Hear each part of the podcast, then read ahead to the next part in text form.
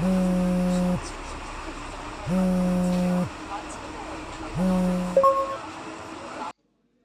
allô? Ouais, comment ça va? Oh bah non, non, tu me déranges pas, je jouais à Astria Ascending. Ouais. Non, bah disons que, disons que ça me dérange pas de faire une pause, quoi. Non, bah écoute, c'est beau, euh, c'est vraiment, vraiment un très très beau jeu, mais... Hmm. Bah en fait, Astria Ascending, si tu veux, c'est un RPG qui est développé par le studio québécois euh, Artisan Studio. Non, enfin, à la base, ils sont français, mais ils sont expatriés au Canada, euh, apparemment au bout de 6 mois, si j'en crois leur site.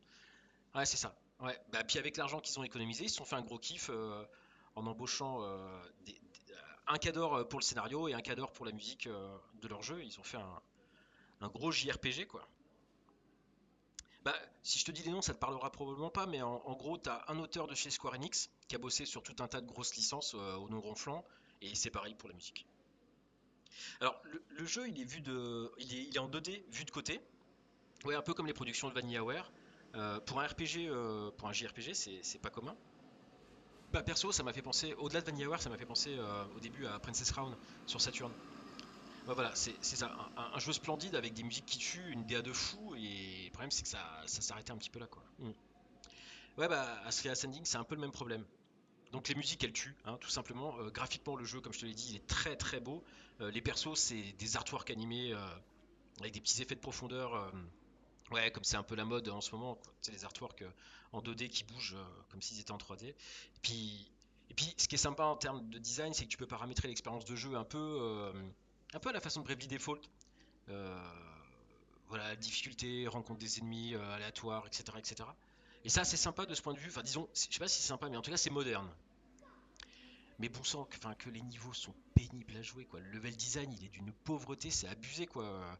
Et comme le jeu, il est vu de côté, en fait, tu te retrouves à te balader dans des phases de, de, de puzzle plateforme euh, super lourdingue, où, te ba- où tu te balades, en fait, sans trop savoir où tu vas. Enfin, c'est vraiment les mêmes problèmes qu'il y avait dans, dans Princess Crown, vraiment.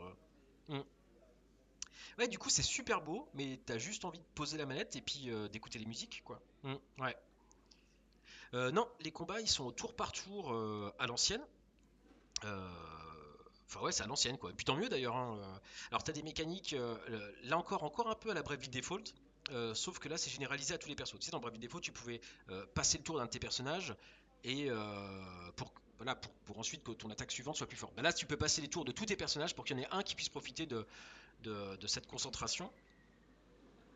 Et du coup, il a un bonus quand il attaque. Bah dans l'esprit c'est sympa, sauf que concrètement quand tu connais la faiblesse d'un ennemi, ouais parce que t'as aussi un pierre-feuille-ciseau élémentaire euh, dans le gameplay quoi.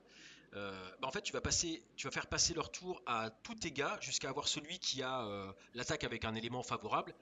Et là, paf, en fait t'écl- t'éclates l'ennemi en face. Alors soit tu fais ça, euh, soit tu fais comme moi et tu joues en easy parce que les combats sont trop longs ou mal rythmés ou tout ça. Bah ouais parce que et du coup bah après donc il reste le scénario. Alors, euh, il y a des trucs complètement incohérents, euh, du genre on incarne des, des- élus, des demi-dieux, dont l'objectif en fait c'est d'incarner l'union des différentes espèces du monde entier.